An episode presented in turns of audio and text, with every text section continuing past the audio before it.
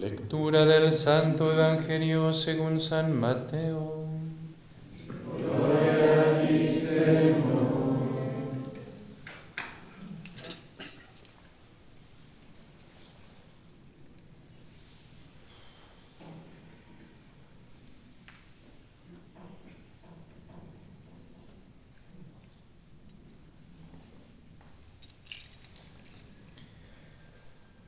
Jesús nació en Belén de Judá en tiempos del rey Herodes.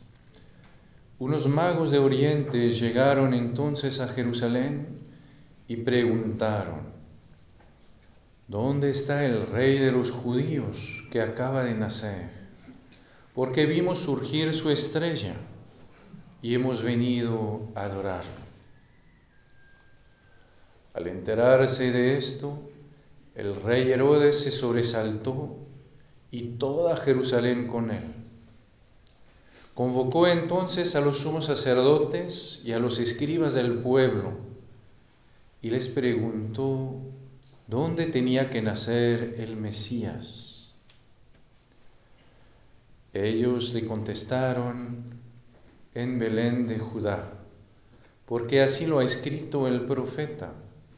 Y tú, Belén, tierra de Judá, no eres en manera alguna la menor entre las ciudades ilustres de Judá, pues de ti saldrá un jefe, que será el pastor de mi pueblo Israel. Entonces Herodes llamó en secreto a los magos para que le precisaran el tiempo en que se les había aparecido la estrella, y los mandó a Belén diciéndoles, Vayan a averiguar cuidadosamente qué hay de ese niño. Y cuando lo encuentren, avísenme para que yo también vaya a adorarlo. Después de oír al rey, los magos se pusieron en camino y de pronto la estrella que habían visto surgir comenzó a guiarlos hasta que se detuvo encima de donde estaba el niño. Al ver de nuevo la estrella, se llenaron de inmensa alegría. Entraron en la casa y vieron el niño con María, su madre, y postrándose lo adoraron. Después, abriendo sus cofres, le ofrecieron regalos, oro, incienso y mirra. Advertidos durante el sueño de que no volvieran a Herodes, regresaron a su tierra por otro camino. Palabra del Señor. Gloria a ti, Señor Jesús.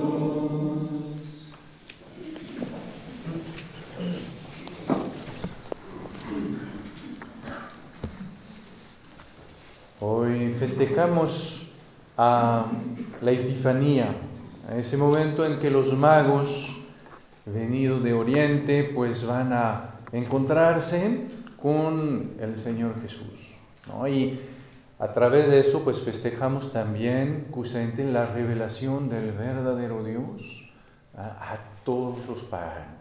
Gracias a eso pues nosotros pues conocemos a Jesús, gracias a eso pues nosotros pues estamos asociados al pueblo de Israel, a conocer el verdadero Dios. Y entonces ven, hay como dos, dos dimensiones en este misterio, como uno que vamos a ver a lo largo del Evangelio, que es la adoración. Cómo esos magos van hacia el Señor para adorar. Y la segunda, pues que es también una dimensión importante, que es la evangelización, que eh, nos toca a nosotros también como la estrella, pues iluminar a los que no conocen a Jesús para que lo conozcan. Pero hoy quisiera ver justamente cómo nosotros, como los, los magos, pues podemos profundizar eh, nuestra relación con Dios. ¿Ven? Eh, y con ellos hacernos esa pregunta, ¿ven? ¿Cómo dejarnos como ellos guiar por la estrella, ¿sí? Y cómo adorar. Y vamos a ver que al final es, es igual. Dejarnos guiar por Dios o adorar es igual. Porque ¿qué es adorar? Adorar es encontrarme con Dios de manera tan profundamente que sea la luz de Dios, que sea la presencia de Dios, que sea el amor de Dios, el que oriente, el que guíe, el que atraiga pues todas mis eh, decisiones. ¿Ven? ¿Qué son los ídolos en nuestras vidas? ¿Sí? Pienso que nadie de nosotros un día se encontró un billete de 20 y se postró a adorar el billete, ¿no? Pero pienso que somos mucho más a los que estamos diciendo, bueno, ¿y cómo voy a hacer para ganar más dinero? ¿Y cómo voy a hacer para, para no perder dinero? ¿Y cómo voy a hacer si no tengo dinero? ¿Y cómo voy? Y hacer que al final mis, una buena, buena parte de mi vida pues sea orientada por el dinero. ¿eh? Pienso que nadie de nosotros tampoco un día adoró uh, a sus miedos y sin embargo cuando vemos, pues de vez en cuando también vemos que una buena parte de nuestras decisiones uh, están al final dictadas, uh, están al final determinadas por algo que no es Dios, que son nuestros miedos, nuestra comodidad, pues muchas, la mirada de los demás. Ven hoy en, en, el, en el tiempo de las redes sociales, ¿no? ¿Cuántas decisiones vamos a tomar ¿eh? en función de la mirada de los demás? ¿no? no de la mirada de Dios, sino justamente de los demás. Y entonces al final nos damos cuenta de que justamente tenemos varios ídolos en nuestra vida.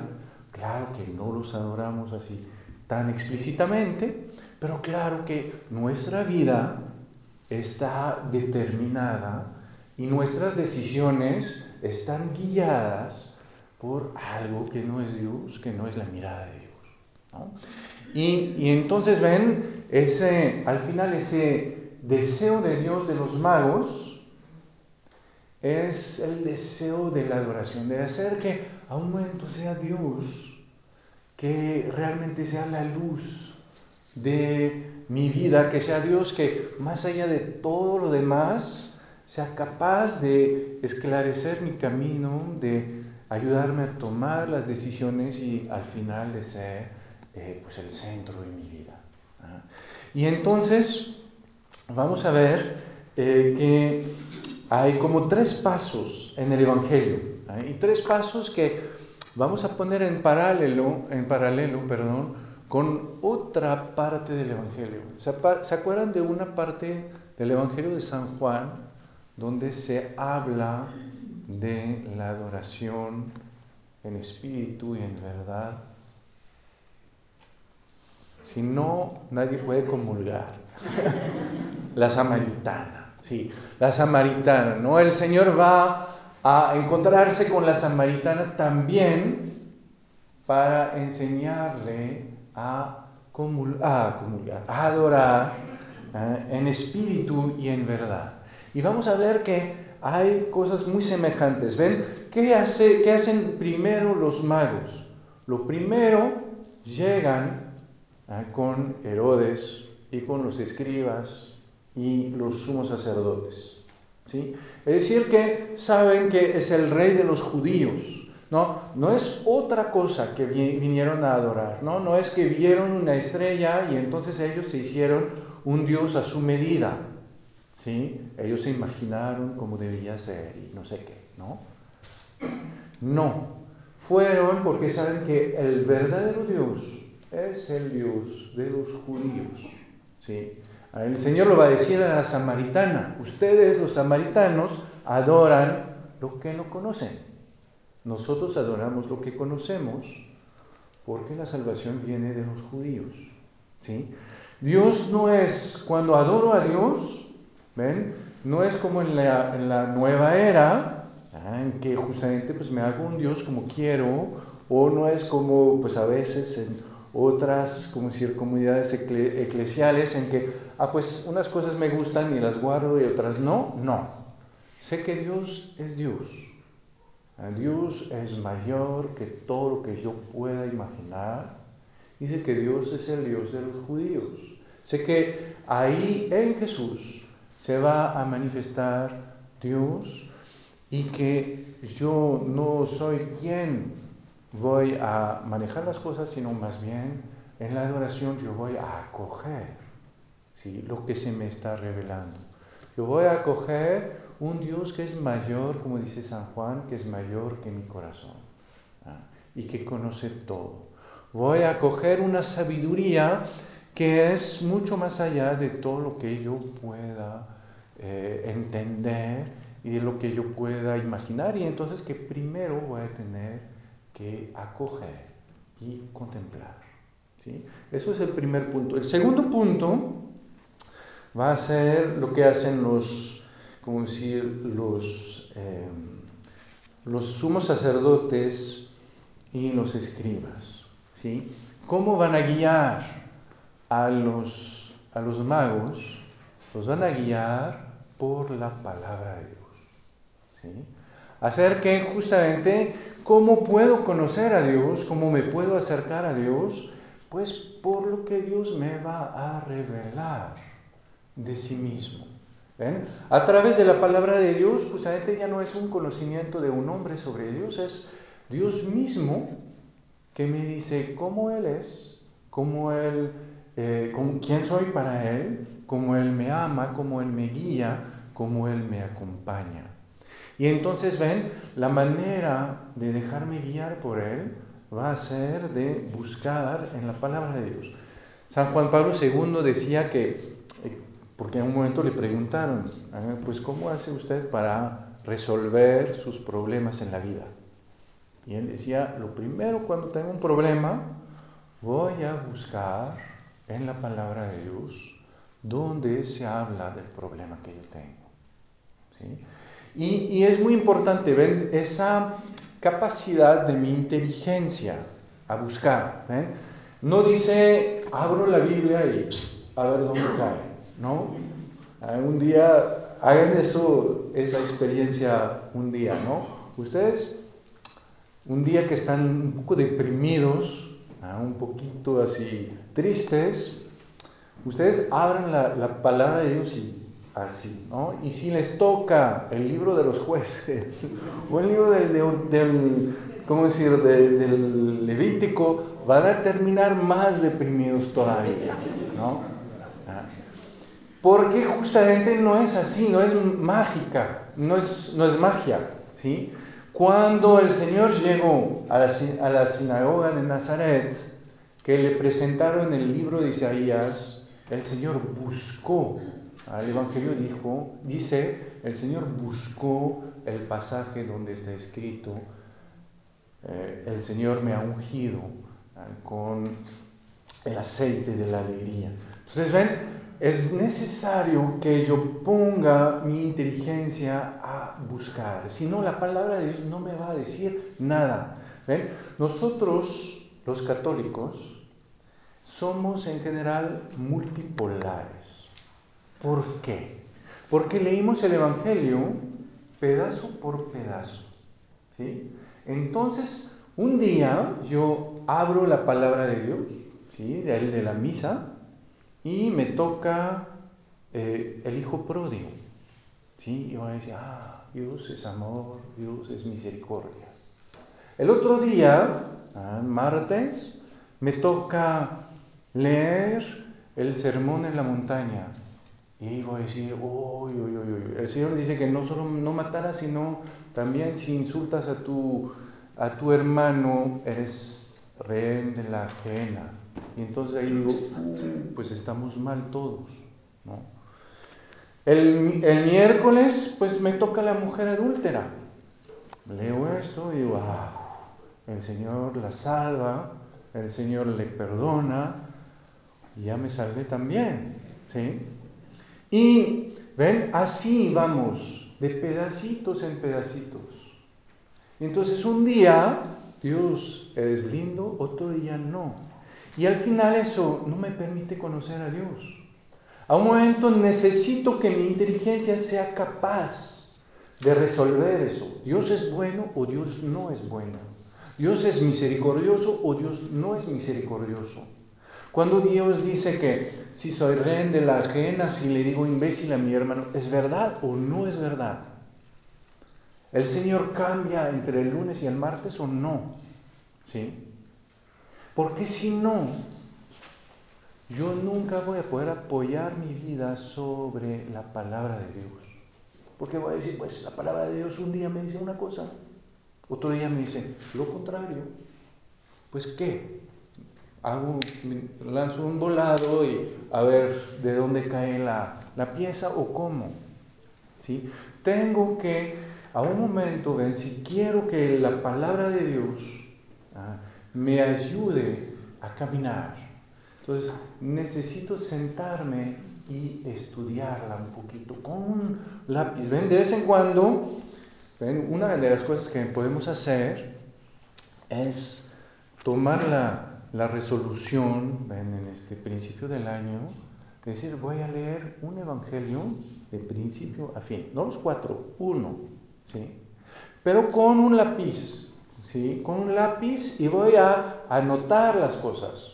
De vez en cuando leemos que Jesús está solo con la samaritana. Entonces, ¿quién le dijo a, Jesús, a, San Juan lo que dijo la samaritana? ¿Ah? Si nadie estaba. ¿Sí? O lo inventó, porque dijo, ah, pues, ahí como que leyó sobre los labios, ¿no? ¿Cómo, ven, ¿Cómo pasamos de un lugar a otro? Todas esas cosas, si no lo sabemos, entonces la palabra de Dios se va a quedar lejos de nosotros. No va a poder ser una luz para nuestra vida. Vamos a escoger de vez en cuando una palabra que nos conviene. ¿sí? El día que nos conviene regañar a alguien, porque ya, ya nos hartó, ¿sí? ese día vamos a decir, pues si tu hermano hizo algo contra ti, pecó, pues llévate a uno y eh, primero regañalo solo a solo, después llévate a otro y lo regaña a tres y después si no, pues échale fuera, ¿no? El día que me siento culpable yo, a decir, sean misericordiosos como su Padre es misericordioso, ¿no? Me voy a, ¿cómo decir?, acomodar ¿ah? la palabra de Dios como me conviene. A veces, eso es en el buen lado, de vez en cuando somos, todavía acomodamos la palabra de Dios de tal manera que nos haga sentir más mal todavía. ¿sí? Que siento que, ay, no soy un pecador tan grande que el Señor no puede. ¿ven? Y ahí entra, justamente, cuando no conozco bien la palabra de Dios, entra lo que dice el Señor del grano que cae eh, afuera, en el camino. Viene el demonio y la quita. El demonio va a tentar al Señor con la palabra de Dios. Le va a decir, échate del templo porque está dicho, Él mandará a sus ángeles para que tu pie no tropezara. ¿sí? El demonio se sirve de la misma palabra de Dios para tentar a Jesús. ¿sí? Nada más que Jesús conoce la palabra de Dios. Y dice, ah, pero también está dicho, no tentarás al Señor tu Dios. ¿Sí? ¿Ven? Necesitamos a un momento en nuestra vida sentarnos, si queremos que esa palabra sea algo que nos guíe, pues empezar por cosas muy básicas, pero leer, como les decía, un evangelio, ponernos a, a escribir, a escribir nuestras preguntas, a ver cómo un pasaje y otro pasaje que parecen así contrarios, pues ¿cómo pueden ser? ¿Sí? ¿O, qué? ¿Sí? Para que a uno después ya pueda decir, eso es la palabra de Dios. Y sobre esta roca, si puedo realmente arraigar mi vida, puedo apoyar mi vida, puedo arriesgar mi vida. ¿Sí? Porque sé lo que el Señor me quiere decir y estoy dispuesto por acoger esa palabra, pues a darle mi vida. ¿sí? Entonces, ven, ese segundo puntito muy, muy, muy importante de, de, ¿cómo decir? de esa palabra. Y, y ahí ven, la, la, la, la, samaritana nos recuerda también todo ese diálogo con el Señor.